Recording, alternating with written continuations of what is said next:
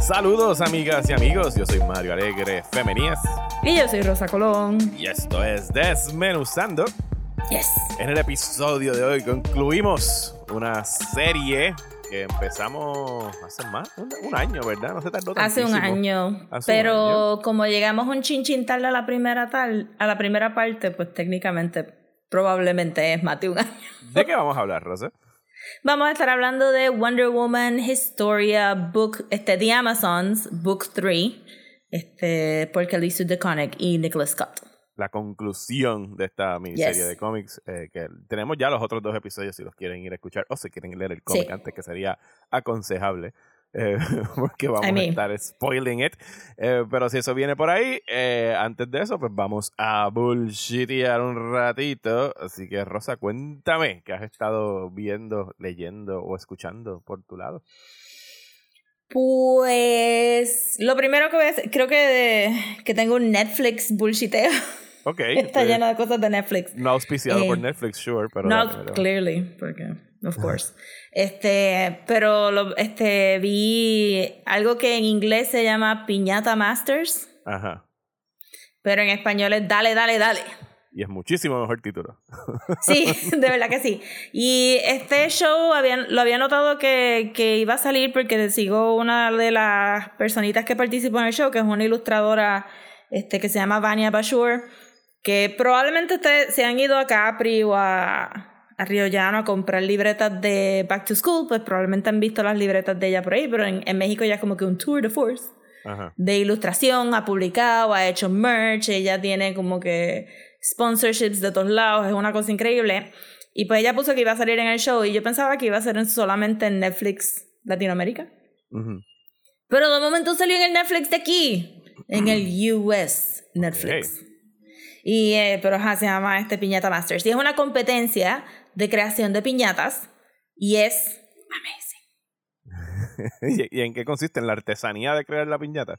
Sí, son los concursantes son equipos de dos y algunos son ilustradores, otros son este, hay un, hay un equipo de, de mujeres que lo que hacen son este muñecas tradicionales mexicanas, hay este cosas como cartonistas, ellos le dicen, o gente que sabe bregar este, este medio del cartón, de papel, de este, y puede ser tradicional o puede ser bastante, tú sabes, como que moderno, como que gente joven retomando estas artes tradicionales y haciendo cosas bien cool con ellas. Y entonces el show tiene pues su host, tiene a una, una piñatera eh, artesana de como que mayor y tiene cuatro niños, este, dos nenas y dos nenes, que son los piñata testers. Que, es- que les ¿Cómo dan les como dicen que... en español? ¿No tienen nombre en español? No, se llaman así piñata testers, así Ok. mismito en Spanglish. Y, y ellos, pues, los nenes están ahí al principio para escuchar el concepto, les presentan el concepto, les presentan una piñata modelo creada por el show para que ellos vean que es más o menos lo que están buscando. Y entonces le dan ocho horas para fabricar la piñata. Y tienen el, ¿verdad? El, como que el sitio donde están los materiales y cada hora se va cerrando la puerta este, para que ellos vayan limitándola, como que se te está acabando el tiempo, tienes que sacar todos tus materiales. La puerta está diseñada como ese craft de papel eh, mexicano de Día de los Muertos que lo usan Ajá. como guirnalda, Ajá. que Sí, son como, es que un estos... papel maché, una cosa así que como que... Bueno, papel maché es que está como que dipped es en, papel en cortado, pega. creo que le dicen. en Ajá, papel cortado, pero Ajá. que bien lindo siempre como que es como una guirnaldita. Y eso, el diseño del show está bastante awesome.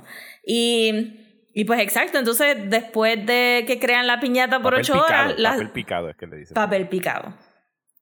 Después de que crean la piñata por ocho horas, pues entonces los nenes ven la piñata, dan sus opiniones, and then they destroy them. So, literalmente, después de ocho horas de trabajo, ellos ven la piñata ser destrozada en cantitos. Y tienen varias maneras. No les voy a decir cómo destruyen las piñatas, because that's half the fun. Pero no siempre son los nenes con palo. Eh, which is pretty crazy. Y entonces, pues van eliminando a las personas poco a poco. Este. Y está bien cute. Está bien cute para ver juntos en familia. Está bien cute para ver nada más como que cómo ellos cogen tres cantos de cartón y de momento es como con una fucking pirámide invertida con este perritos esqueletos haciendo bowing hacia, el, hacia la luna y el sol y todo un montón de cosas. Es como que, que todas las piñatas de verdad quedaron bien bonitas hasta las menos populares no se puede decir que eran absurdamente elaboradas y trabajadas. So, so si nunca le habían dado casco a lo difícil que es hacer una piñata, by all means, vean el show. Qué nice. Lo tengo, lo tengo, lo puse en la lista cuando me lo mencionaste eh, la semana pasada. Sí, pero es que aquella vez no me dio tiempo de hablarlo en el bullshit. ¿Y qué más has visto en Netflix? Pues no lo he terminado todavía y estoy súper tarde, pero el documental de rock en español. Ah, el que se llama. sí, sí, ¿cómo se llama? En, no sé en español, pero en inglés lo pusieron Break It All: The History of Rock in Latin America. Yo creo que se llama Rompamos Todo. Sí, algo así. Está bien bueno. Sí, sí, es bien bueno. Y, hace un, un buen trabajo de, de, qué? Sí, de, hacer como research de las, desde las bandas más grandes hasta las más pequeñas y, del, y el, el, panorama político de las zonas donde se sí, estaban tocando la música. Sí, es muy no, este, o sea, es desde los 40 en adelante. Ajá, sí, fue como que, ah, sí, el rock, eso empezó en los 60s. No, Ajá, exacto, más para atrás todavía. Y hasta que, que me sorprendió porque eh, a veces en, en, el local o en ciertas actividades había escuchado una canción de los Psychos, este, que no puedo cantar ni tararear porque la, la voz es bien rough. Yo juraba que esa canción era de los 80. Y no. de, los... 50 ahí, como que de las primeras bandas este, imitando. Y eh, se concentra en Chile, México, Argentina. Hay un poquito de Uruguay, creo que en algún momento. Después entran a Colombia, más tarde, más tarde Colombia, pero empieza con Chile. empiezan a tocar de, de Colombia y, y, como que tocan un poquito del, del reggaetón, de la cosa que estaban empezando mm. para, para ya más para esto y cómo se empezaron a, a fusionar los, los géneros. Sí, no, ya llega Y entrevistan a par de entrevistan a par de gente, como que sale Julita Venegas, este, Mon Laferte, Laferte, ¿cómo se llama? Este, hay un montón de bandas de mujeres que yo no sabía que existían tampoco, porque aquí nada más llegó, creo que los pelados y cuidado. Mm, creo que este, sí. En su momento, ¿no? En los 90. De hecho, en Spotify hay un playlist bien bueno, oficial de Rompan Todo, que tiene todas las canciones de, de esas bandas. Eh, pero los voy a buscar porque había algunas bandas que como que, ah, that looks cool. O sea, yo no sabía como que la... como Soda Stereo. Ajá. Pues yo nunca fui fan de Soda Stereo. Pero yo no sabía que eran como que tan, este, Boy Georgie, este, The Police, este, thing. Es como que ver a la gente joven así maquilla cuando salieron en los late 80s, early 90s. Era como que, what is happening? Sí, el glam rock de, de los 80s. Deja. Que no era tan glam rock tampoco. Sí, porque glam rock era en Estados Unidos, pero aquí era como que just poofy hair.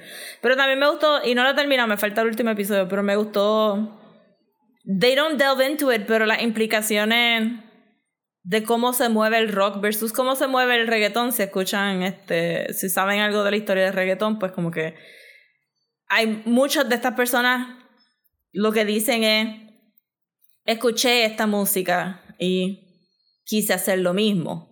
Este, pero con, y poco a poco es que tú empiezas a ver pues gente tratando de poner influencias de su cultura. Este, antes de Café Tacuba había otra banda en México que estaba haciendo eso, y los Pelados un poco también, en Colombia, qué sé yo.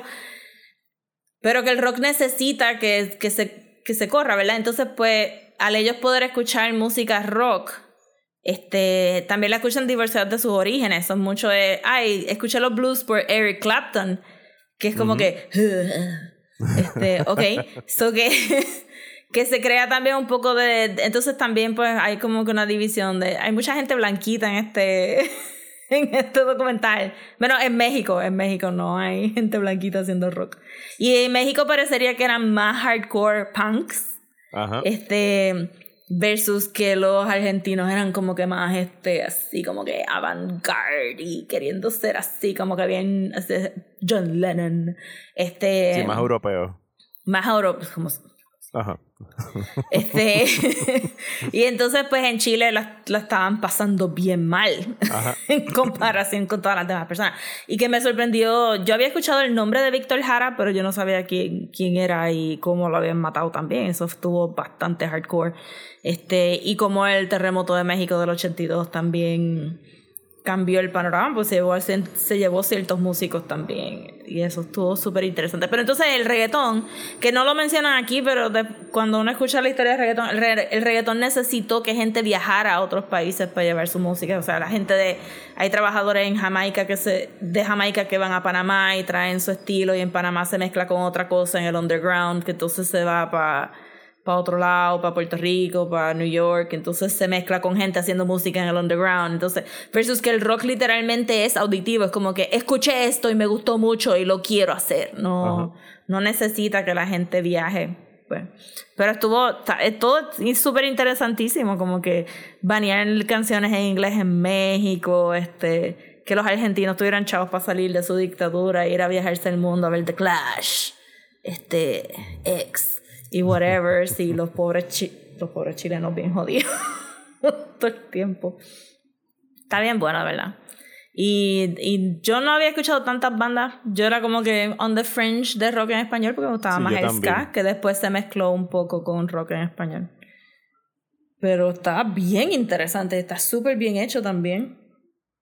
so recommended. Es, como tú dices, es súper eh, thorough, eh, bien incisivo con todo lo que presentan y y me gusta eso de que no es solamente como que recuerdos de las personas que están hablando sobre el rock y su carrera y por qué esta persona fue tan influyente, sino que se meten al, a la historia y la política del país donde se está desarrollando la música. Y son como ocho episodios, ¿verdad? Es larguita. Es bastante larga. Yo creo que son ocho. Sí. sí. es larga y cada episodio dura una hora y de verdad que o sea, parecería que dijeron, tenemos que hacerlo todo ahora o nunca, porque no nos van a dar otro season, así que vamos a hacerlo allá. I mean, es que es bastante, o sea, te dan suficiente información que si tú no sabías de algo, te enteraste de que es como que cómo era la dictadura en México, cómo era la dictadura en Argentina, cómo fue en Chile, qué fue lo que pasó, qué transición y cómo afectó a la escena de música de cada país pero no te tienen que sobreexplicar las cosas y si tú quieres buscar más información, you can. Y hay, hay, alguna, hay algunas veces que son tantas bandas que eso es como que, Who's Talking Now? Se me pasó el, el cintillo que decía quién era, pues ahora están tan viejitos, tampoco los puedes reconocer súper rápido. De, de las otras cosas. Ah, y entonces la influencia de MTV Latino, cuando por fin deciden hacer ah, MTV Latino y todas esas cosas. Sí, como que es, va a las millas, es un montón de información, pero tú la capturas toda. Como que de verdad está bien, súper bien hecho ese documental. Rompan todo, está disponible en, en Netflix. Yes. Eh, ¿Tienes algo más de Netflix? Sí. Ah, pues zumba, dale. Pues vi Pale Blue Eye. Ah, sí, la primera película de Scott Cooper con Christian Bale acerca de Hanguear con Edgar Allan Poe. It's just West Point Academy y Edgar Allan Poe sí. el detective. I mean, Netflix, o sea, aggressively en el cintillo de Netflix estaba saliendo como que Pale Blue Eye, Pale Blue Eye, Pale Blue Eye. Yo como, ok, jeez. Es Christian Bale haciendo Christian Bale. Y es como que, ajá, es un Who Done It en West Point Academy en los mid 1800s eh, que Christian Bale es un detective of great renown. Eh, ¿De dónde? Who knows? Just a guy ¿De por ahí? who's really good at being a kind of a police. Y no hay policía. No hay nadie por encima de Christian Bale que esté moderando su investigación, other than el presidente de West Point, que tiene el follón de como que, ah, West Point todavía no está established, so si se enteran que los cadetes se están suicidando por las esquinas, pues nos van a cerrar, como que, y tú estás como que, bueno, flash forward, el, este, la milicia este, estadounidense tiene un porcentaje de suicidio súper alto, so clearly nobody cared este, de esta situación, so este, eso ya está como que low stakes y entonces viene Christian Bale y es como que Batman, como hubiera sido si Christopher Nolan hubiera escrito un detective en Batman. En West Point en los late 1800s. Y entonces pues resulta que uno de los cadetes es Edgar Poe. Eh, Hace más detective work aquí que en la trilogía de Christopher Claro que sí, claro que sí. Hay que examinar un cuerpo, este, tú sabes, tiene como. No hay una escena súper rebuscada donde Edgar Allan Poe coge una bala y la mete en un cañón y la vuelve y la dispara y la rompe. Pudieron y nunca entendemos haber hecho por qué puñeta lo hace. Por un tronco, con los troncos así, capapao, capapao. No, pero están ahí Este sí hay una escena larguísima de Girl and Poe tratando de adivinar una nota completa con cinco letras, como que yo ahí, that's impossible, sir, what? Pero nada, realmente fanfiction de I would have loved to hang, to have been able to hang out con este Girl and Poe. Y el tercer acto tiene un twist que obviamente no lo voy a decir, pero el twist llegó tarde and it was very boring. So, al final del día, sí, todo el mundo se veía apropiadamente mugroso para la época. Sure. Hay muchas lágrimas. Claro que sí. So, ¿Se puede decir que la gente actuó bien? Yeah. But it was so boring. que ni Gillian Anderson, porque al final del día lo que me convenció es que Gillian Anderson tiene un pequeño papel. Y este con un weirdo accent. Gillian Anderson, I'll watch it for you. Exacto. Y, y la vi, and she's having a little bit more fun que las demás personas.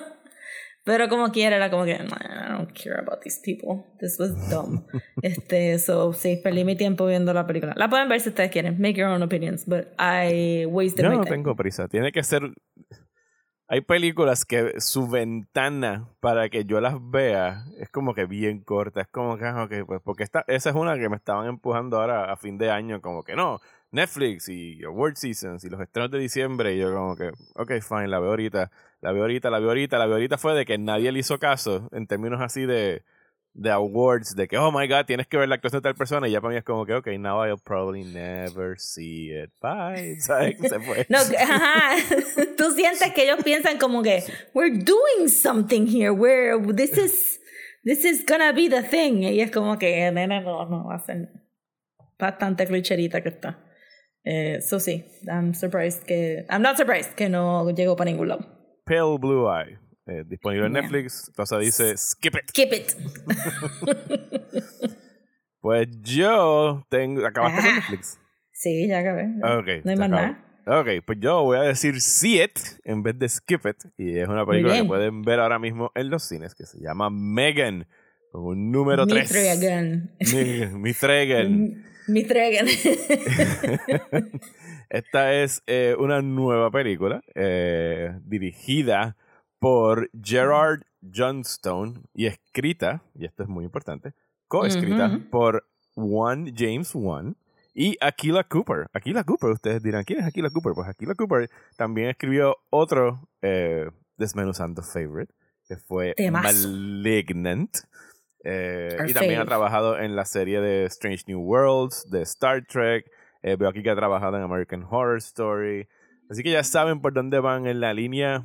No es la línea, es específicamente the mood y el vibe de la película. Porque Megan es en esencia Child's Play 2.0. Como que tenemos a Alison Williams, que es nuestro favorite white woman to hate.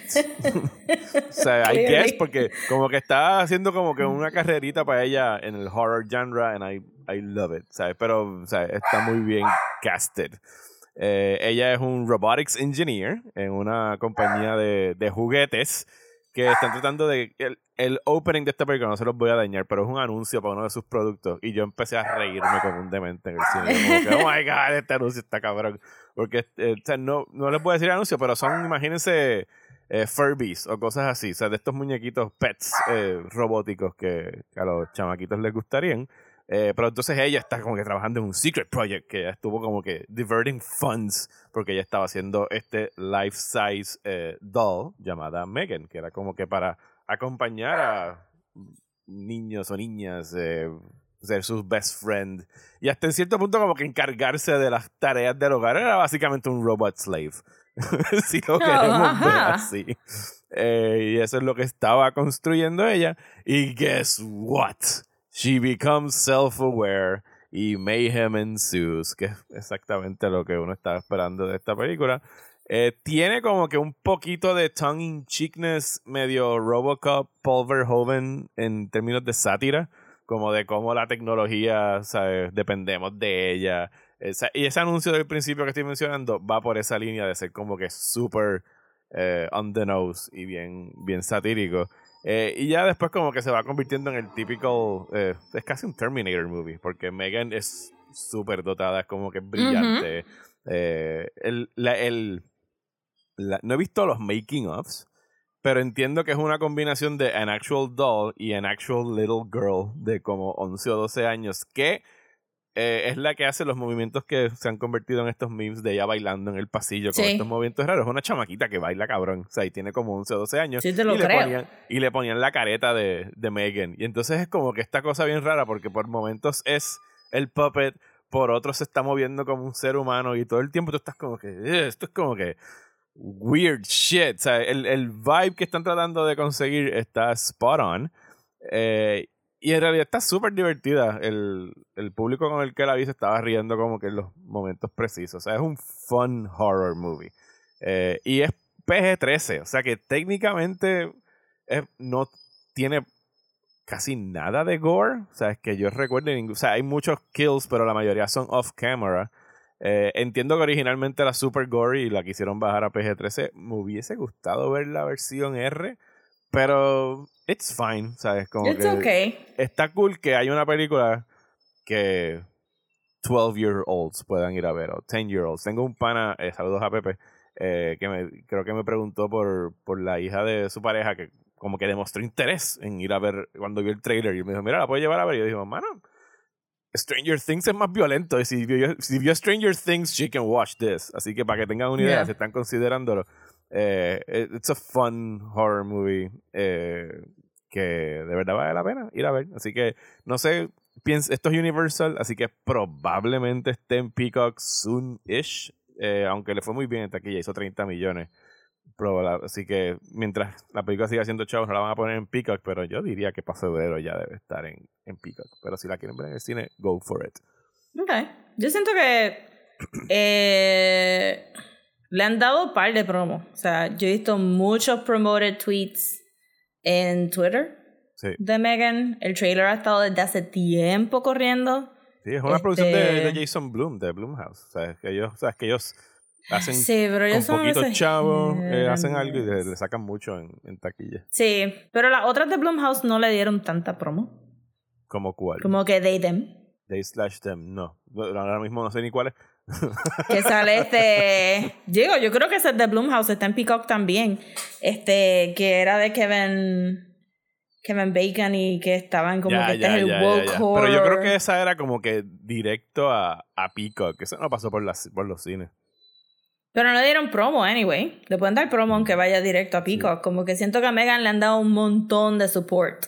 Sí, Eh, yo creo que, que también si- se si dieron hacen- cuenta de que se convirtió en un thing en social Sí, media. bueno, como pero es que ese clip de ella bailando, yo, yo quiero ir a ver el baile. Sí, ese era mi miedo, el hecho de como que que la película fuera solamente ese meme, como que, ok, va a Mm. haber algo detrás de esto, es solamente a cool dance move que durará 10 segundos. Esa, digo, y la canción de Taylor Swift. Ajá, y la canción de Taylor Swift. Eh, hay un par de cosas nítidas que pasan en la película con música, que no se las voy a chotear, pero go watch it, ¿sabes? Está, está bufiada, Megan. Estoy loca por verla. Eh, antes de, de continuar, lo último que quería mencionar en el bullshiteo es un podcast. Casi nunca hablamos de Ajá. podcast aquí, así que quiero recomendar uno. Este es del año pasado. Se titula, Rosa, Things Fell Apart. No me digas. Está producido eh, y escrito por John Ronson, es de la BBC. Eh, y el subtítulo es A Series of Strange, Unexpected Human Stories from the History of the Culture Wars. Es una miniserie de ocho episodios. eh, y empieza, o sea, se va como que. Es, es específicamente de Estados Unidos. O sea, es un show británico, pero está como que examinando los Culture Wars en Estados Unidos, porque es como que el principal campo de batalla de los Culture Wars. Eh, y entonces este, se van bien para atrás como que, ok, ¿cuándo fue que se originó la, eh, sea, la movida evangélica cristiana contra el aborto? Porque el aborto era como que este issue bien específicamente católico pues, durante la mayoría de- del siglo XX. ¿Cuándo fue esa movida?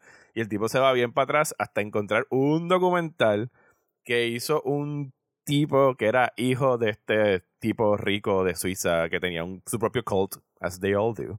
eh, que, quería- que, Nada de esto me está sorprendiendo. que él quería ser cineasta. He, he wanted to make movies in Hollywood. Y el papá le dice como que sí, sí, sí, mira, aquí tienes par de chavitos, vete y go make a movie. O sea, eh, estamos haciendo un documental. Entonces hicieron un documental bien cristiano y los últimos dos segmentos se lo dedicaron al aborto. Y él como que se molestó porque nadie le hizo caso a su segmento del aborto. Entonces después se fue como que bien art film documentary. Y como que se tiró así y puso... Lo describen ahí, no le he buscado el clip en YouTube. Como que cogió un, en un lago y tiró mil... El, episodio se llama One Thousand Dolls. Tiró mil muñecos en el lago y es como que estos son los niños que han sido asesinados por el aborto. Y entonces ese documental lo empezaron a dar en diferentes sitios en Estados Unidos. Nadie le hizo caso. Hasta que empezaron a presentarse grupos feministas a protestar su exhibición. Mm. Y entonces ahí fueron los evangélicos que no le hacen caso y dijeron como ah, wait, si las feministas están molestas, ¿qué están enseñando en este documental? Y en los 60s es que explota entonces como que todo este movimiento evangélico donde todos los preachers empiezan a, a usarlo como un talking point y ya, o sea, él lo dice en cierto momento, como que llegaban como que dos o tres monjitas con sus rosarios y era como que, oh shit, estamos como que outnumbered aquí, vámonos ya. O sea, como que no podemos hacer nada en esta protesta antiaborto. Y por ahí mismo conecta eso con el segundo episodio sobre unos libros que una, una evangélica trató de banear en West Virginia en los 70s. Después llega Tammy Faye, ¿sabes? A la, preacher, y cuando está lo del SIDA. Eh, y ahora, el, el, episodio que voy para ahora, que es el quinto, está con el Satanic Panic de los 80s. O sea que en realidad está haciendo como que este trabajo bien minucioso de examinar de dónde vienen todos estos prejuicios eh, en Estados Unidos. Y son episodios de media hora. Eh, el tipo tiene tremenda voz para la narración. Es un scripted podcast. Y hmm. o sea, hace un muy buen research. Así que si quieren escuchar un podcast eh, que nos va a, a tripear sobre how things fell apart y cómo llegamos hasta donde estamos. Porque él lo conecta. Lo conecta hasta con que... Sí, va a llegar a QAnon y va, o sea, llega hasta los riots en. No, pero que te. Que, que se notan los patrones de como que. But they keep repeating the same things. Ajá. Este. Ajá. Sí. Ajá. Durante las décadas y la ah, gente sigue cayendo. Ajá, exacto pero que, pero que lo examina muy bien. Incluso en ese del documental, el director todavía está vivo.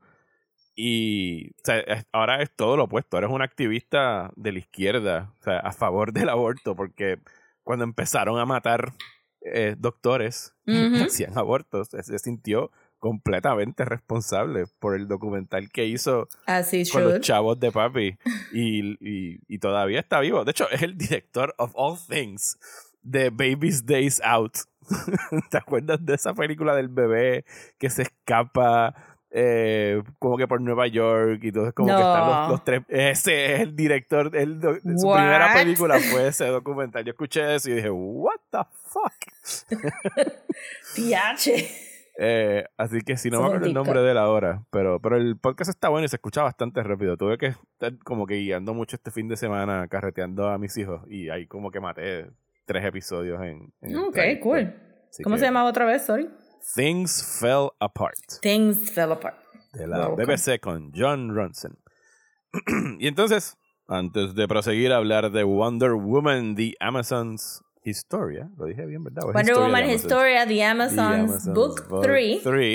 Eh, queremos hacerle una invitación a que se den la vuelta por nuestro Patreon en patreon.com slash desmenuzando y se suscriban ahí al nivel de 5 dólares donde pueden tener hasta dos episodios nuevos al mes, sin contar los ochenta y pico que ya hemos grabado, que están ahí disponibles para que ustedes los escuchen cuantas veces quieran. También van a tener acceso a nuestro Discord. Más exacto, pueden tener acceso a nuestro Discord, donde tenemos una buena comunidad ahí que comenta a cada rato de las cosas que están viendo hacen, comparten sus libros que están leyendo. Así que dense la vuelta por, por ahí por nuestro Patreon en patreon.com slash desmenuzando y se le agradece el apoyo a quienes ya lo hacen.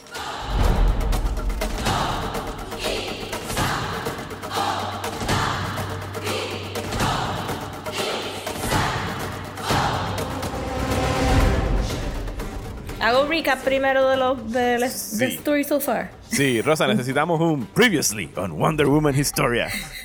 sí, Previously on Wonder Woman. Porque me, me, me senté a leer los tres libros de cantazo porque se me había ido ya todo el flow de la historia. Tú eres brillante porque yo abrí, yo no tuve break porque lo, lo, leí anoche y fue como que, ok, tengo que ir a Wikipedia nada más que leer el último párrafo del, así, del, del, volumen 2 porque sabía que era una guerra entre los dioses y las amazonas, pero habían detallitos de quién es quién en la historia, sobre todo en el área de, de las amazonas, que era como que, wait, ¿quién es la mamá?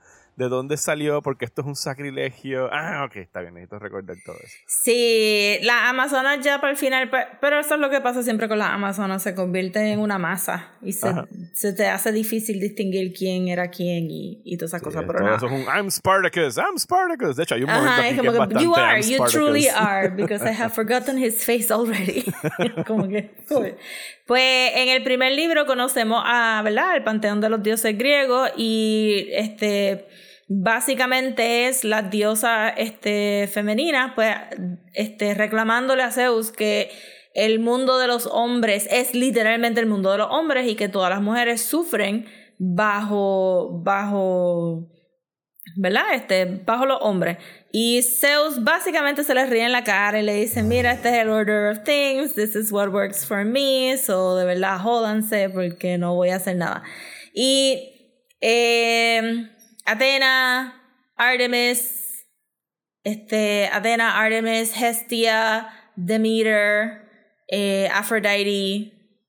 Y. Se me olvida. ya, ya perdiste. Ah, perdiste, en, perdiste, en, Jeopardy, ¿no? No sé, estoy esperando que sí, tú me digas. Este, se me olvida la, este, sí, la que es este. ¿Dijiste la... Artemis ya? Sí, dije Artemis. Este, se me olvida la que es este, la, la que es de tres, la que viene de, del Underworld. Espérate, tengo el cómic aquí. I don't know why I'm trying to guess. It is literally here in my face. Do your este, research. Es la primera página. Dios mío. ¿Cuál? Este, Hestia, Hecate. Ah, Hecate. Y probablemente lo estoy leyendo mal. Hestia, Artemis, Demeter, Hecate, Aphrodite y Athena se, se juntan ¿verdad? Para entonces ir a Tartarus, sacar las almas de sacar las almas de las mujeres que se habían muerto before their time y este dividírselas y give them life, ¿verdad? Y entonces pues cada diosa tiene su tribu, su tribu de amazonas menos este era que se que se mantiene fuera de todo este revolú, porque era puede ver el pasado, el presente, el futuro a la misma vez y está teniendo un plan independiente de, de, las demás diosas que ni tan siquiera Atena pueda descifrar. Mientras tanto, conocemos a Hipólita, que era una asistente de una partera, este, tiene que atender un parto donde la persona, ¿verdad? La mujer da, da luz a una nena y tiene demasiadas nenas, o le dicen, mira, la tienes que ir a ahogar al río. Y este Hipólita lo hace, se arrepiente inmediatamente y empieza este, este Hero's Journey que la lleva hacia los pies de las mismísimas Amazonas que estaban este, yendo por la noche eh, matando, a, matando a los slavers, a todos estos hombres que estaban pues matando mujeres a su vez. El alma de ese bebé se queda con Hera y se convierte en un pajarito, que lo vamos a ver en el libro 2 mirando para que Hera se entere y sabemos que eso es bien importante. Si sabe la historia de Wonder Woman, sabía que ese, que es, que ese pajarito era el alma de, de Diana, porque pasa donde nos estamos moviendo.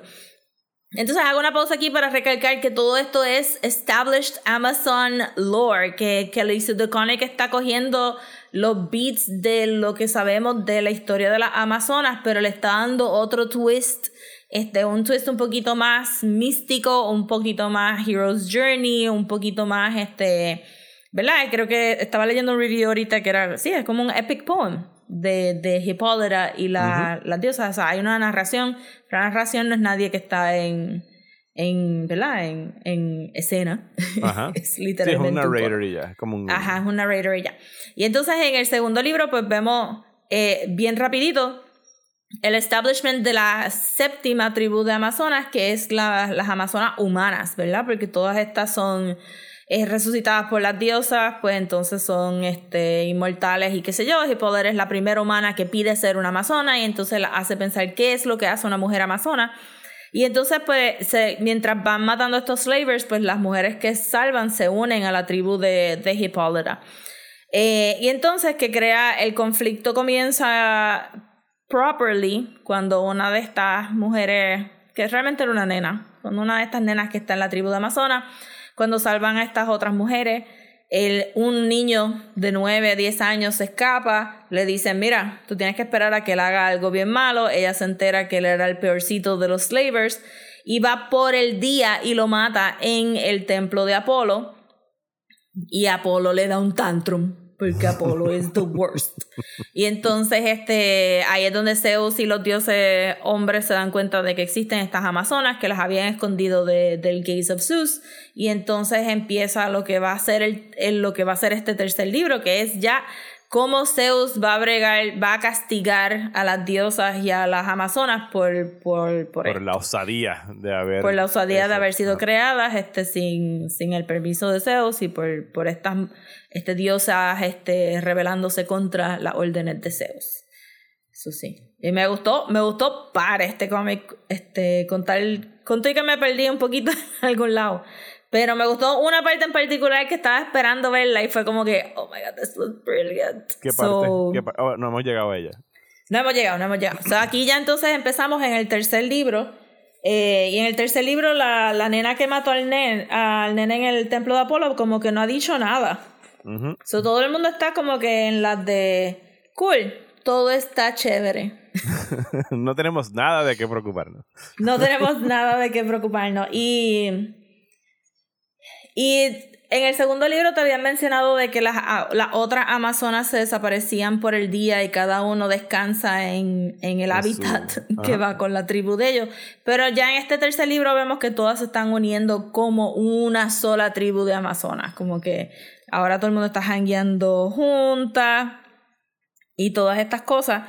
Y el primer ataque, ¿verdad? Este, digo, la nena como que la, en parte la obligan un poco a confesarse no me recuerdo qué diosa fue la que. Eh, ah, este. Hestia, creo que. La que le dice. Se convierte en una serpiente y le, le dice, nena, tienes que confesar porque hiciste aquí como con una pequeña cagada. Y la nena sale corriendo y le dice a todo el mundo que ella mató a este nene en el templo de Apolo y entonces las amazonas se preparan para batallar. Y la primera batalla es contra Heracles, ¿verdad? O Hercules. Eh, es, Hércules, es Hércules. Es Hércules, pero en griego es Heracles. Ok, este... dije, bueno, ese parece que es otro. no, es just the Greek version. So esto, esto, es bien importante porque en el lore de las Amazonas, de, en general, se sabe que Hércules fue a pelear con las Amazonas eh, y que Hércules ganó. Y en el lore original de George Pérez de los 80, Hércules llega con sus hombres a, este, a Themyscira y se casa este con, ¿verdad? Los hombres se casan con las amazonas y por la noche las violan y son los que entonces las van a vender a slavery y por eso es que ellas tienen las bandas de metal en las manos.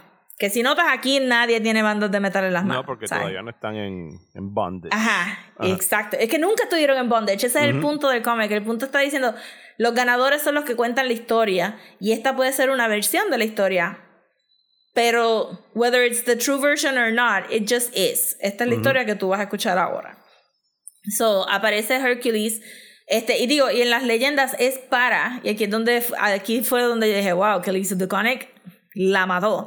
Porque sí viene a buscar el girdle de Hippolyta, que se supone que sea el girdle de Gaia, o es una, una como que una, ¿verdad? Una correíta. So, cuando él se aparece y empieza a taunt y Hippolyta sale y le dice, take my girdle, pero lo que ella tiene son dos sogas, porque obviamente estas no son las amazonas mitológicas donde tienen todos estos boons de los dioses, como que Hippolyta es una mujer y ya está. Cuando ella dice eso, yo como que, ok, ok, ¿para dónde vamos con esto? Y entonces cuando aparecen todas, y entonces they actually beat Hercules. Ajá. Que eso no está en la historia. Y lo cortan en cantido. este. Pero que como ella amarró la cabeza de él con la soga que ella tenía en la cintura, he did take el girdle de Hippolyta. Pero se lo llevó muerto. Se lo llevó como. ¿Tú me entiendes? Eso fue como que un spin a la historia clásica de. Porque qué carajo es un girdle de guy, who cares. Este, y me parece que la en la segunda película lo mencionan, en la segunda película de Wonder Woman era uno de los premios, no me recuerdo, pero me recuerdo haber dicho como que, ah, mira, sí sale el girl. en una de las dos películas de Wonder Woman. Eh, pero sí que es como que bien, bien parte de la historia de por qué Hércules está ahí para pelear contra las Amazonas, pues supone que fueron uno de los feats de Hércules y entonces que lo hayan matado y que que eso es lo que hace que Zeus esté como que ¡No! Tantrum lo también. en pedacitos en bolsas. sí. Amarrado con el girdle de Hipólita. Y esa conversación cuando Zeus está ahí como que hablando con Hera estaba bastante witty también. Sí, el sass de ella como que ¿cuál de todos estos bastardos es el que mataron? O sea, como que hay lost count. Full, en una le dice, pero te vas a buscar la línea. No puedes como que pegar. Can you just attach him to your hip or something? Ajá, como que attach him to your thigh or something. y en esto también le dice, Your jealousy has always gotten the better of you, le dice a Era. Y Era le dice, Yes, I am a wicked little witch. However do you endure. en, es como el, que... en el panel antes que le dice, Naming your bastard after me was quite the touch. Exacto. Es como que toda esa conversación está bien buena. Este, especialmente si la comparas, pues, como me lo leí, pues en la primera en la primera conversación que tuve con Hera y Zeus, él está ahí como que, ¿qué les pasa mis pajaritas tan dulces? Ay, se ven tan lindas cuando están molestas. ¿eh? este, so que esta estuvo bien buena. Entonces, el tercer libro se concentra un poco más en, la en los machinations de Hera, que resulta ser que estaba playing The Long Game. Sí, no, definitivo. Sí. sí.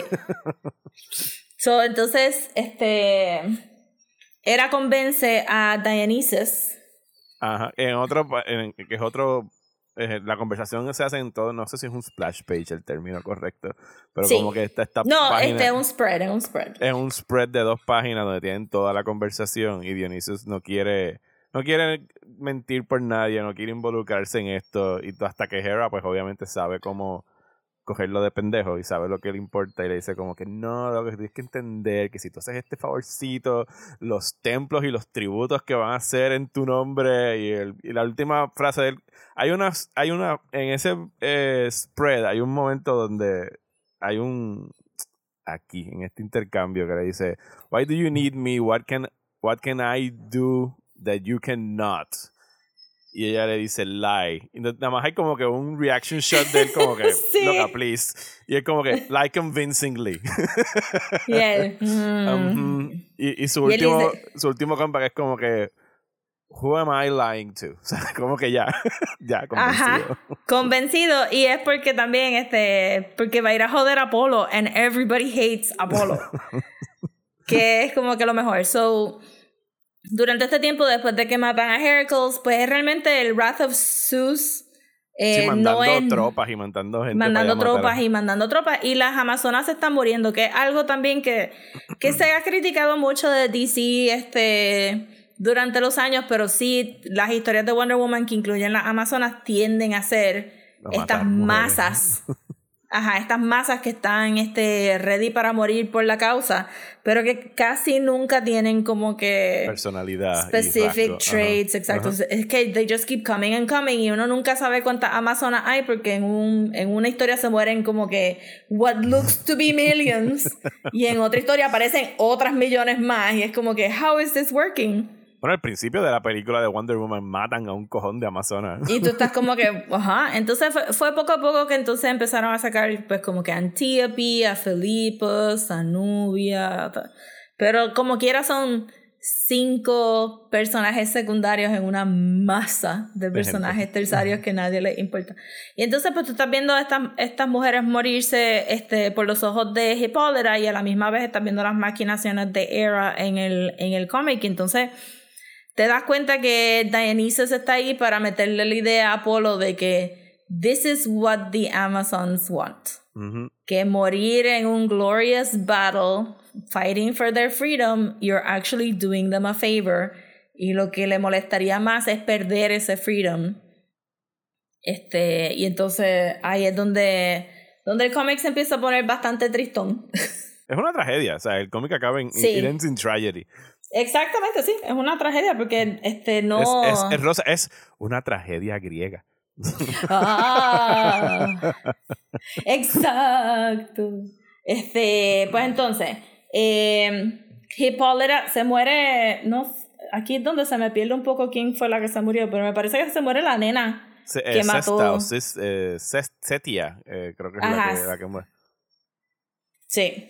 So, entonces se muere, se muere la nena que mató al, al nene. Katia, Katia se llama, perdón, Katia es que se llama. La nena que mató Ok. al nene. Sí, la nena que mató al nene. Lo que pasa es que aquí ya se mezclan un poquito. Hay un montón de amazonas. It's like, Ajá. there's a lot of people.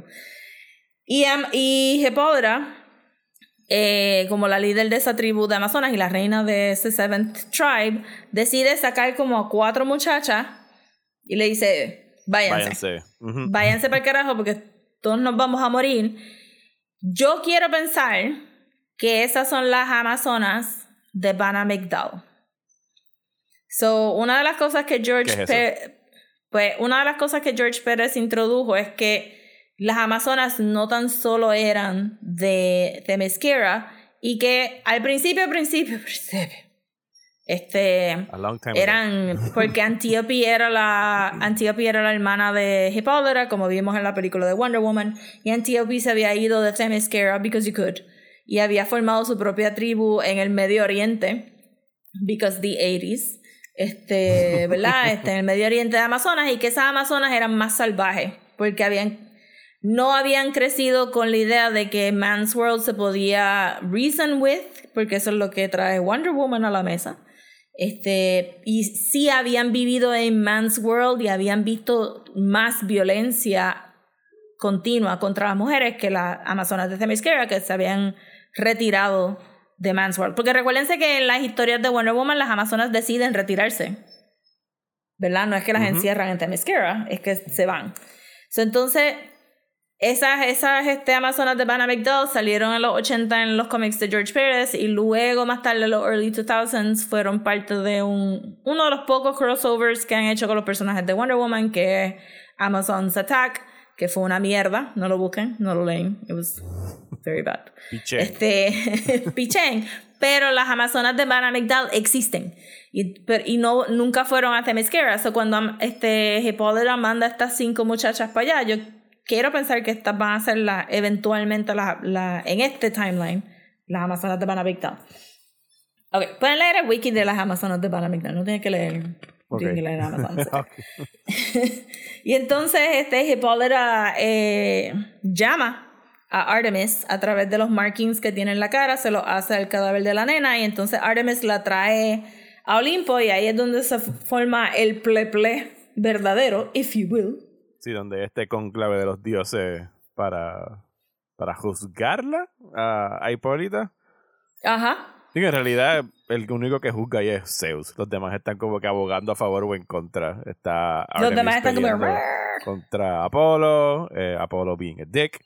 eh, normal. El único que y, después podemos después podemos hablar de la conversación que tuvo Ares con con Hera, pero vamos a terminar Ajá. la historia primero después regresamos para atrás. So, sí, es como que el, el deal era eh, que las amazonas se, se rindan. ajá. Que es como que, ajá, para guerreras es como que, what the fuck is going on? Ujú. Y, y lo que le está pidiendo Hipólita es que revivan a, a, a su A la nena. hija, a la nena, sí. Sí, no, no la hija, pero. Dice, este, ella quiere que Hipólita quiere dar su vida por esta, por esta nena, eh, le dicen que no, eh, porque Artemis puede, como que Artemis también le pertenecen esta, estas personitas. Y él le dice, eh, Zeus, este, eh, que- que, no van a revivir a la nena porque Apolo tiene dibs, porque ella mató al nene en el templo. Ajá. So, entonces, entonces quedan que las amazonas van a estar siempre velas por Apolo durante el día, pero que solamente una noche al, al, año, mes. O el ciclo lunar. Al año. Creo que era el ciclo lunar. Era el ciclo Ajá, lunar. exacto. Ajá. One night for every month of sunlight, there must be one night they are mine. Le dice Artemis, porque Artemis está como que. Estoy aquí como que jodida porque soy la gemela de este cabrón y nadie, ¿sabes? Como que. Y son mías también y este está pidiendo. Entonces, eh, básicamente Zeus le dice en este. le dice, You think yourself wise, you want dominion over life and death, justice demands a price, what shall it be? The little girl lives, but the Amazons die, and the memory of their rebellion dies with them. Or the girl is no more, but the world remembers the Amazons, and they live on, under the watchful eye of Apollo. Show us your great wisdom and choose. Y entonces ahí pues la ponen como que pilla. y, y pilla para perder, porque pierde la nena o pierde la Amazona, regardless pierde. Y entonces, pues, ella dice que she would choose mercy, pero hello, este Zeus no es no un tiene merciful. nada de mercy. no tiene una onza de mercy su cuerpo. Y el narrador menciona pues que entonces ahí es donde las amazonas pierden. Ajá. Y se llevan a todas las amazonas vivas y muertas Ah, Themyscira. eh, a Themyscira eh, a estar encarceladas. So, no, no es una situación donde ellos, donde ellas deciden que man's world is not ready for their gifts Es y se retiran a. Themyscira. Es una prisión que hay que escapar. Espérate, hace tiempo que no escuchábamos a Curie en el podcast. Exacto. Eh, y entonces este, todas las amazonas resienten a Hipólita por haber hecho el choice. Eh, Ah, estaba Hipólita leyendo- Está súper deprimida. Sí, estaba leyendo este, una entrevista a Nicholas Scott por encimita, eh, pero sí añadió un detalle que no había visto en esta página cuando tú ves a la Amazona como que materialize en Themyscira. Ajá. Todas están, todas están este, bien, menos que sus armaduras están usadas. Pero Hippolyta es la única que aparece que está todo jodida. Como que le dejaron todos los battle scars, etc. Que va con la, con la conversación que, que Ares tiene con, con Hera, porque es una conversación después de que Zeus le da una bofetada a Hera y ella Ajá. se deja el bruise. Ajá. Y Ares le dice, de estos cuerpos no son ni verdad, porque tú te dejas los bruises. Y ella le dice como que, ajá, porque sería una mentira. Ajá. sería una doble mentira borrarme el, el, el, El bruise, dice. Ajá. Y, y entramos después un poquito más a esa conversación. Pero, ajá, la lo mismo. A ella le dejan los bruises, como que, jódete, te vas a recordar de esto, es lo que están diciendo. Y entonces, este, ella recordándose perhaps de la nena que perdió, porque obviamente la hermana de la nena le pregunta, ¿y mi hermana? Ajá. Y ella ahí como que, no. Y no sabemos qué le pasó, no sabemos qué Apolo va a hacer con esta... Quiero pensar que está, que está conectada de alguna manera en I'm Missing It.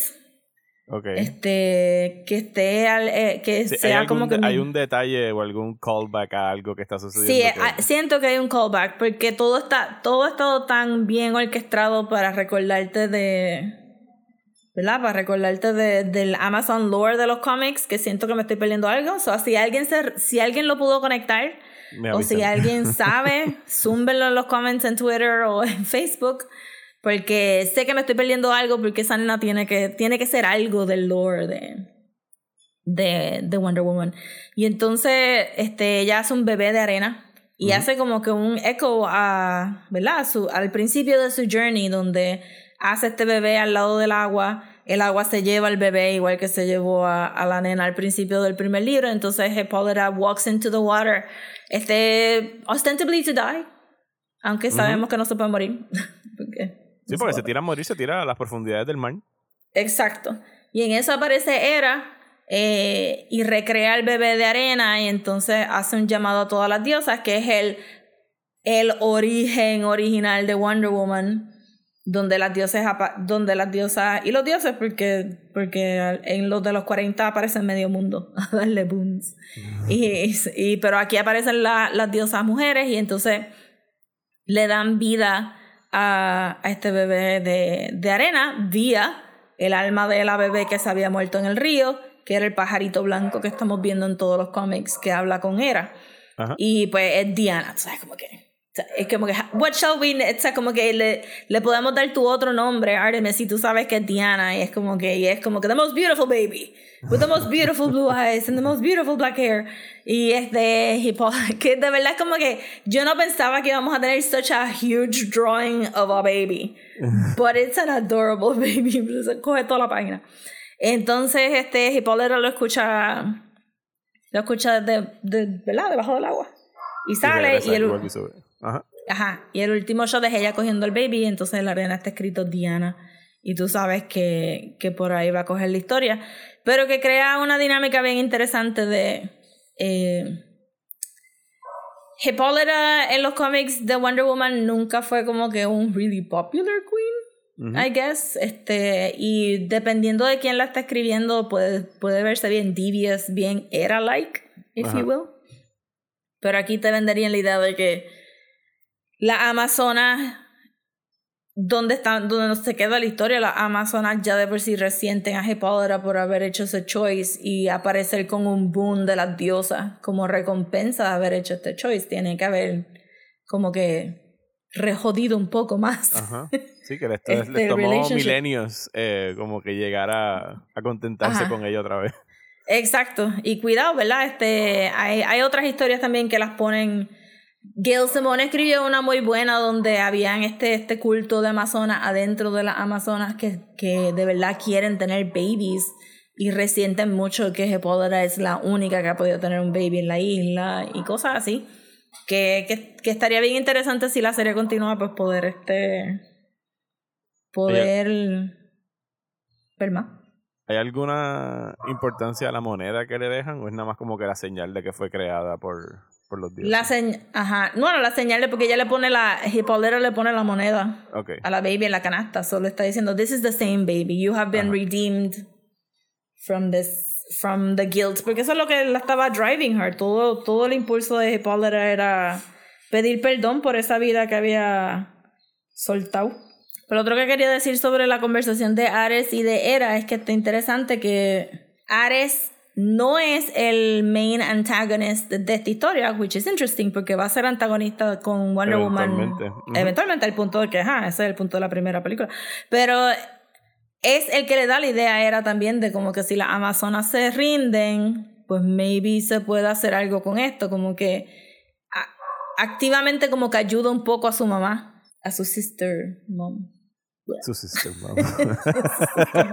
Esta ayuda a, a, la hermana. Encontré que eso también estaba interesante porque The Easy Way hubiera sido establecer que, ajá, que, que Ares está encojonado con las Amazonas desde ahora, pero he seemed to be very ambivalent porque igual que era, es como que it is what it is. Tú sabes, Ares sabe que la guerra siempre va a estar y que el conflicto siempre va a estar. Él no va necesariamente como que pensar que este va a ser el be all end all eh, thing, pero me pareció, me pareció súper interesante que Ares no participó. Fue una buena miniserie. Está, yo encuentro que está muy bien escrita y la manera como toma prestado de, de la mitología y lo que tú me has dicho sobre la mitología específicamente de Wonder Woman. Y que en realidad no, no, no necesitábamos una Diana porque pues tenemos Hipólita. Hipólita estaba haciendo ahí el papel de lo que hubiese sido Diana y creo que lo la recontextualiza en, ¿sabes? Como que in a better light en realidad eh, de lo que por lo menos tú me has explicado de lo que ha sido el papel de, de Hipólita en los cómics. Sí, en los cómics siempre fue como que la mamá de, de Wonder Woman y actually antes era hasta rubia for some weird reason. este, y pero, pero sabemos que Hipólita es un nombre que sale en otros trabajos, ¿verdad? Como que sale en, en Shakespeare, en A Midsummer Night's Dream. Este, y Titus Andronicus también es con Hipólita, este. Sí, es un nombre griego, o sea, es parte de la mitología Ajá, pero que era una guerrera, tú sabes que tú no sabes por qué el nombre está ahí, pero en los cómics como que nunca le dieron mucho, mucho flow. Eh, en la tirada de John Byrne trataron de hacerle que Hipólita fuera la Wonder Woman de los 40 con, son, con timey-wimey stuff. Este, pero realmente nada has y Hippolyta's just been there. Y, y ponerla en este Hero's Journey, en estos tres libros, como que le da peso de como que uno va entendiendo por qué Diana se sentía un poco under the shadow de la mamá, por qué Hippolyta va a ser tan overprotective con Diana y eventualmente por qué le ve el mérito de que Diana salga de la isla, etcétera. Yo no quiero leer otro origen de Wonder Woman. pero. No queremos leer. Yo creo que orígenes de nadie. No quiero leer más orígenes, especialmente porque recientemente hicieron uno. Pero. Si yo fuera James Gunn. Y tuviera en mis manos la, el potencial de empezar Wonder Woman de nuevo y viera lo que Kelly Sue hizo con esta serie, Yo le pediría a Kelly Sue que metiera mano a esa primera película de Wonder Woman. Ok. Porque she, Aunque she fuera un buen grasp treatment. of things. Ajá. Sí, porque creo que le. O sea, esto es bien unique. Y, y no, no lo dijimos porque lo hemos dicho en los otros episodios, pero esto no es canónico técnicamente, porque está dentro del series de DC Black Label, que se supone que sea un label. Eh, o sea, lo tengo en mis manos ahora. La diferencia del Black Label es que es como que prestige format, o tiene un un, un soft cover, pero es un cover más durito que your regular floppy, es más grande, es magazine size o traditional magazine size. O para personas que no se recuerdan, antes vendían cosas que se llamaban magazines, que eran este... Estaban al- vendían el- por ahí, de- en Walgreens, en el cajas de los supermercado. supermercados. Sí, frente a las cajas del supermercado. Ajá. So, esto se supone que sea magazine size. eh, las páginas son glossy, es un poquito más fancy y el precio del cómic es $7.99, eso tampoco ni llega a los 10 pesos. So, no es canónico, so, esto está hecho como que si tú fueras a empezar a leer Wonder Woman, this is a good place to start. Y si Kelly Sue y, el- y DC Black Label quieren continuar haciendo esta serie donde sea Wonder Woman Historia, Diana, Book Ajá. One, pues cool, yo lo leo. Pero yo pensaría como que mm, Ah, ah, Kelly Sue ha trabajado para televisión y film. Este, she could be there para pa hacer un really nice, interesting Wonder Woman eh, de esta serie nueva. No sé. Sí, yo, lo, lo último que leí con lo de James Gunn es que lo que habían descartado era el treatment de de Dios mío de, de Patty Jenkins pero que Gal Gadot no está fuera de el papel Yo escuché que yet. Gal Gadot estaba fuera. está fuera Sí. Ok. Yo lo he escuchado. Ok. Si quieren, si Batman es más joven y se van a ir por un Superman que sea más joven que Henry Cavill, y Henry Cavill tiene la edad que tiene, pero he's skews younger, es lo que yo pensaría. I mean, no, Yeah. no 20, pero 30. Bueno, como hemos dicho antes en estas discusiones de Warner Brothers, James Gunn, DC, hasta que la película no esté en el cine y usted tenga una taquilla en su mano, Ujú. no confíe en absolutamente nada que lea. Bien brutal. Y no se Este, enamore pero de ninguna idea ni de ningún announcement. Todo esto es tan speculation que we may as well O sea, be ya ni about siquiera podemos este confiar en otro que, ah, timeline. ya ni siquiera podemos confiar en que, ah, bueno, la están filmando, la vamos a ver eventualmente. No, no. No. tax No. cuts y mierda y Ni tax eso. credits. Ajá. Ajá, ni eso. Entonces, que no hemos hablado, pero ¿qué te pareció? Esta es la primera vez que te habías visto el arte de Nicholas Scott. Eh, I, I think so. Eh, yo no lo Because she's my favorite. Sí, no, no, el, el arte está precioso. Eh, creo que después del, del volumen 1, este fue el, el favorito mío. O sea, el, el principio y la, y la, la conclusión. Pero sí, sí, tiene- Phil, tiene Phil unos- Jiménez es otra cosa también, pero... Sí, ¿no? Y, es bueno, Jean. y es bueno en que los, los tres artistas son distintos, ¿verdad? Eh, Sí. De los tres volúmenes. El primer volumen fue Phil Jiménez, este, el segundo volumen fue Gene Ha y el tercero es Nicholas Scott. Sí, está, Phil está Jiménez y... Sí. Phil Jiménez y, y Nicholas Scott son eh, Wonder Woman Royalty. Ella ya ha dibujado Wonder Woman varias veces. Este, so que traerla a, este, a esto fue como que. Y realmente, Phil Jiménez antes hacía mucho el estilo de George Pérez, ahora tiene su propio estilo, pero son como que iconic Wonder Woman looks. Y si tú ves este, ¿verdad? Obviamente no vemos a Diana grown up, pero si tú ves la cara de Hippolyta, se ve ethnic, tú sabes, como que se ve una cara bien particular, bien, este, con una nariz bien fuerte y la quijada bien fuerte, pero la anatomía de, de Nicholas Scott es otra cosa. Es absurda. ¿Tú sabes cómo ella consiguió el trabajo? ¿Cómo? Ella hizo un fan art de Wonder Woman. Ajá. Ella hizo un fan art de Wonder Woman y creo que Lo o lo posteó o lo... O, no sé si era en redes sociales proper, proper back then, pero hizo ese fan art y se corrió. Y alguien lo vio y dijo como que, mira, tú quieres empezar a... O sea, como que no fue directamente a Wonder Woman, no creo, pero ajá, como que la cogieron para DC y se ha quedado en DC. Ha trabajado en otras cosas independientes, pero se ha quedado en DC y además de Wonder Woman, ella trabajó con Gail Simone en una serie que se llama Secret Six Ajá. Que algún día vamos a leer para acá porque es so much fun. Pero también ha trabajado para. Pues, para Nightwing, creo que también. No, usted hizo. ¿Qué carajo ya hizo que salió? pa- Sí, yo creo que fue que Nightwing salió en Secret Six. La cosa es que tú la buscas para hacer una anatomía súper chévere. Pero también la buscas para hacer beefcake. Y no sé si notaste. Ajá. El de Apolo. El dibujo de Apolo. beefcakiness de. No, el de, el de Hércules. Ah, sí. Eso es puro Nicholas Scott. Como que ella le va a meter. Y entonces, pues hay, si buscan Nicholas Scott y Secret Six, pues hay mucho, este, ¿verdad? Este, thirst traps de Catman. Porque este, con todo lo, con todos sus apps y qué sé yo. Y, y este, el fundillito de, de Nightwing que también corre por las redes mucho. También como que porque a la gente le gusta mucho el fundillo de Nightwing. Este, eso sí, que ella le, le mete súper bien al dibujo y como en los otros cómics también en la parte de atrás hay un poquito de su proceso. Ah, sí. Y el yo vi proceso las que- últimas páginas estaban ahí. Ajá, pues está brutal porque yo no sabía esto, pero ella, o sea, usualmente cuando tú haces el cómic para compañía grande, Ajá. Pues realmente antes había un inker, ahora, ahora este, ¿verdad? Tú tienes el writer, después pasaba el penciler, que hace solamente los lápices, después pasa el inker, que hace el entintado en preparación para el post.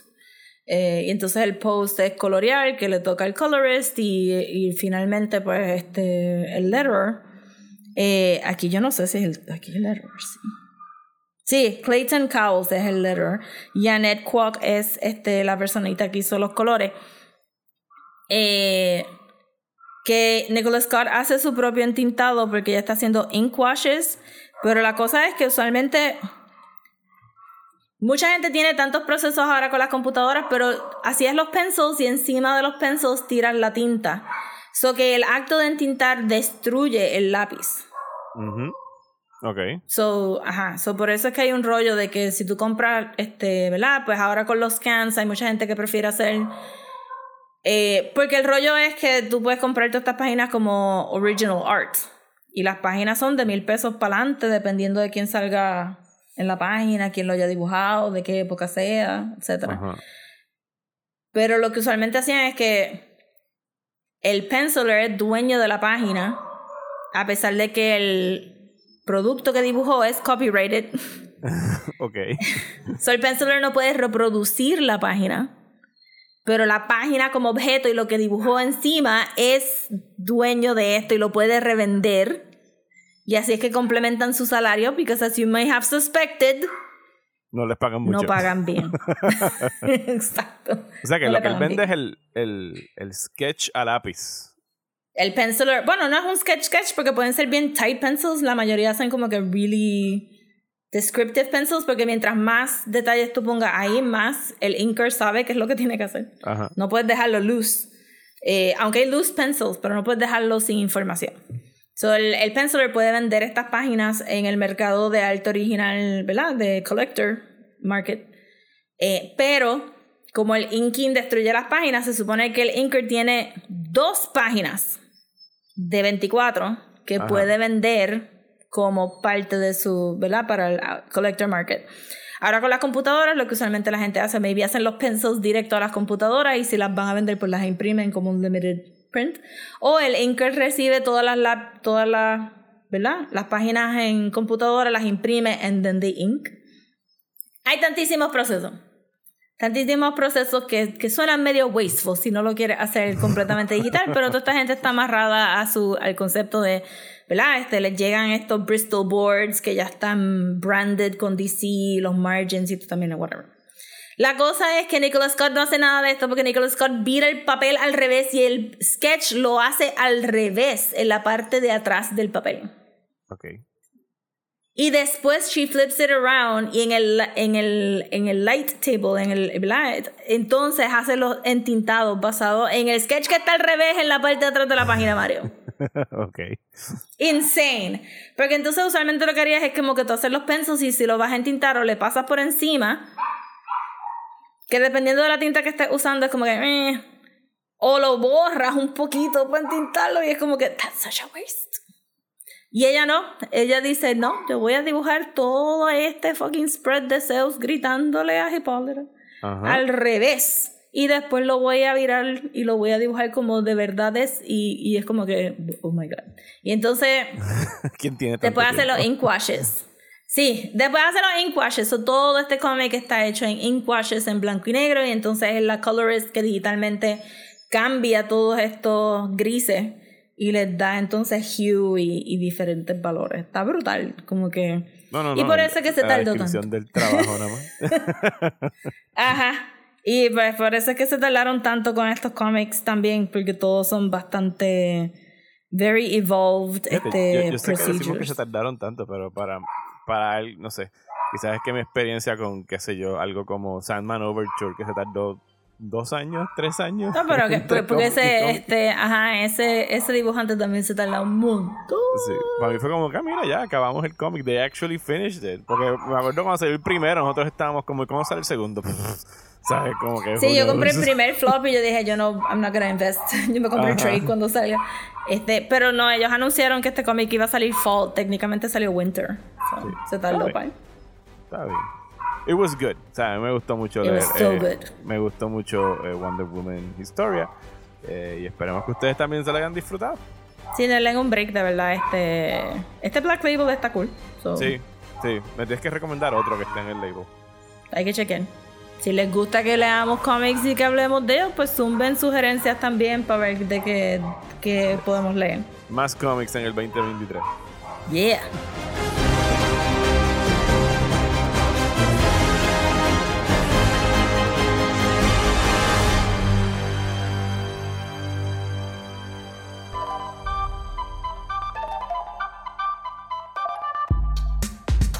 Y hasta aquí este episodio de Desmenuzando. Muchísimas gracias por escuchar. Regresamos la semana que viene. Eh, y aunque este no va a ser el tema principal del episodio, ese no lo hemos decidido todavía porque así somos. Eh, sí vamos a empezar eh, a hablar semanalmente mientras esté transmitiendo de la adaptación de The Last of Us que estrena en HBO este próximo domingo eh, something 15, este próximo domingo 15 de enero. Así que vamos a estar. Eh, Rosa, ya se fue la primera mitad del mes, del primer mes del año. ¡Cállate! vamos a estar hablando de The Last of Us por las próximas 10 semanas en el bullshiteo. Vamos a hacerle un espacio ahí para conversar de esto, porque las primeras reseñas han sido muy positivas. Eh, y pues Rosa vio el juego, yo jugué el juego. Así que vamos a poder hacer una buena discusión de cómo es esta adaptación, que por lo que dicen los reviews es como que the best adaptation ever, aunque eso es como que no es el compliment que you think you it is, porque pues la mayoría han sido bastante malas, pero está bien. Sí. Pero esta se, ve, esta se ve buena ya de por sí. Hopefully cambia todo este panorama de qué hacer con historias de videojuegos. Yes, así que eso eh, arrancará la semana que viene para cualquier otro detalle sobre el podcast, donde nos pueden seguir en las redes sociales, Rosa. Nos pueden seguir en Twitter y Facebook como at desmenuzandopod, en Instagram como at desmenuzando, y si nos quieren mandar un email puede ser at gmail.com. A mí me encuentran en Twitter e Instagram como Mario Alegre. Y a mí me pueden conseguir en Twitter, Instagram y Facebook como at. Muchísimas gracias y hasta la semana que viene en Desmenuzando.